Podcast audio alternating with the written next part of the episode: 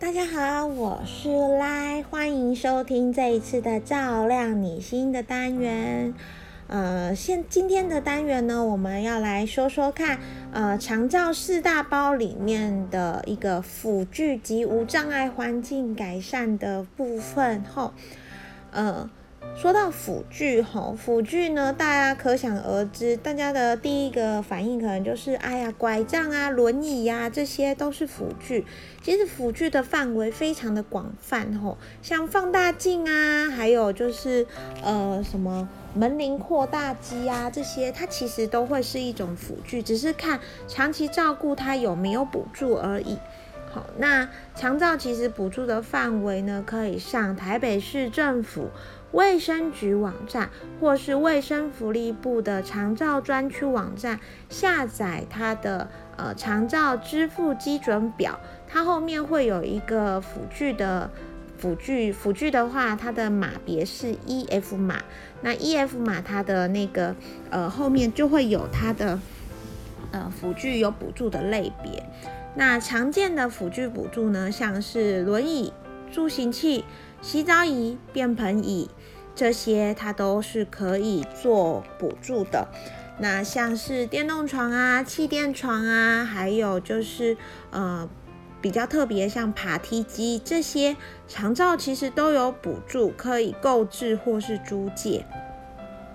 那可是呢，很重要的一点是，长照的辅具这件事情，它必须是要先通过，你要先取得长照的资格哦。长照资格怎么取得？在我们前几段节目有讲过，你要先拨打一九六六。或者是透过医院的出院准备，他有帮你做过长照的失能评估，你已经有取得长照失能的身份之后，他们核定给你呃就是失能等级，以及呢他有核定给你说你有要买的辅具项目，像是轮椅啊、助行器等等的这些项目，你才可以去做购买哦。还有呢，重要的一点是。有一些项目，它是必须要通过长照服务的评估以外，它还需要有辅具中心他们开立的呃辅具评估建议书。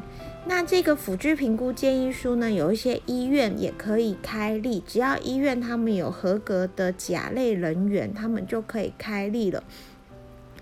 那嗯，如果假设呢，你们想要购买像是电动床、气垫床这些比较高单价的相次，那因为呢，这些相次呢，它是需要再透过辅具中心开立辅具评估建议书的，所以会建议你们。如果假设真的有需要购置这些项目的话，可以尽快跟长照中心联络，然后呢，请长照中心的人员到家里面去做评估后，请辅具中心的老师到家里去做呃确认评估哦。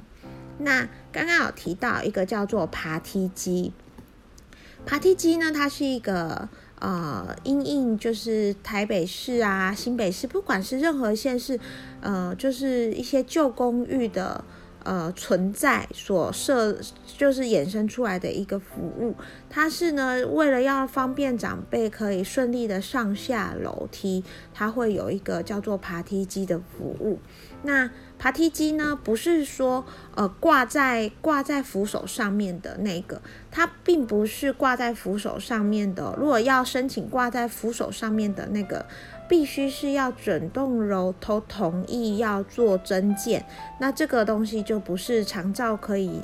补助的范围了。那呃爬梯机呢，它是用履带吼。它是履带式爬梯机，现在政府补助的多半都是履带式爬梯机。那你也可以上网搜寻履带式爬梯机，履带的那个履带就是像是战车的履带一样，它会咬合在楼梯的呃，就是直角面那边，那就会慢慢的输送上楼。那呢，它这个辅具很特别，它必须要有一些回转半径。回转空间，那也需要受过专业训练的人才能够操作。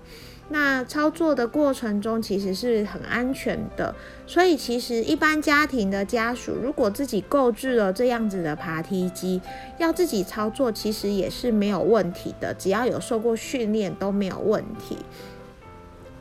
家里的环境如果有适合使用爬梯机，那就呃可以申请爬梯机的补助，那可以搭配长照的交通车一起做使用，这样子是可以增进上下楼梯的安全性哦。因为啊，拉有看过非常多的家庭，他们都是用背的上下楼，呃，其实背负上下楼是很传统的一种方式。呃，不是说它不好，只是说安全性来说，真的是有有一些考量。呃，有一些家属呢，已经年纪很大了，然后又要再背年纪更大的长辈，那其实我们并并不是呃鼓励这样子的行为，但是呢，呃，我们是担心说，如果不小心两位都滚下来的话，其实造成的伤害不是只有。呃，就是单单一一位长辈，而是两位长辈的伤害吼，所以我们还是会希望，如果有正当的辅具的话，是可以使用爬梯机来做辅使用。那爬梯机的部分也是透过辅具中心去做评估，然后租用的哟。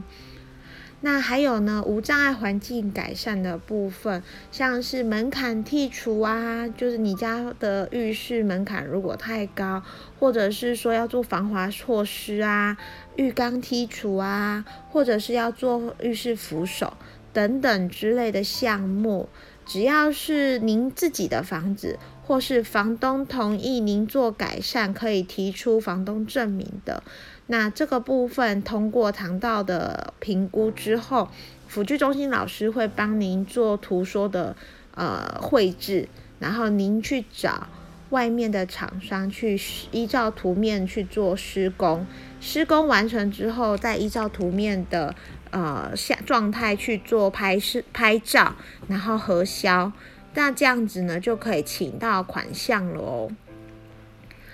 那有些人会说：“哎呀，哎呀，这个呃辅具平呃那个怎么无障碍改善呢？都是补那么一点点而已，怎么会够呢？”呃，没错，政府的无障碍改善真的补的不多。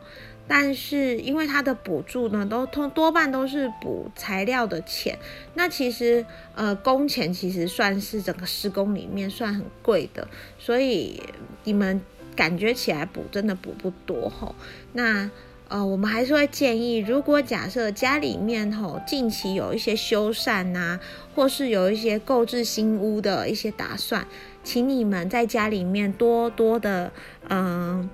去做一些无障碍的考量吼，我们的房子至少呢要住个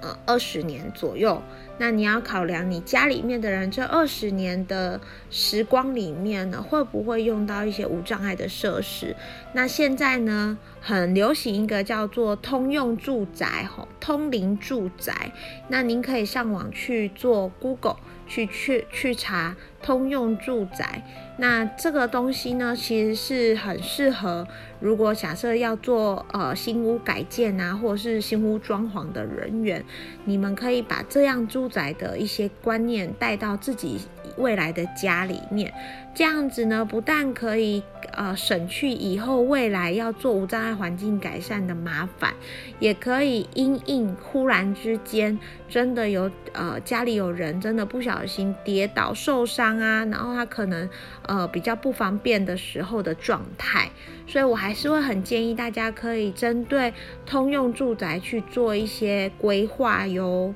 好了，那。今天的照亮你心单元来就介绍到这里喽。那下一次呢，我们来针对交通接送做一些简单的说明喽。那呃，照亮你心，下次再见喽，拜拜。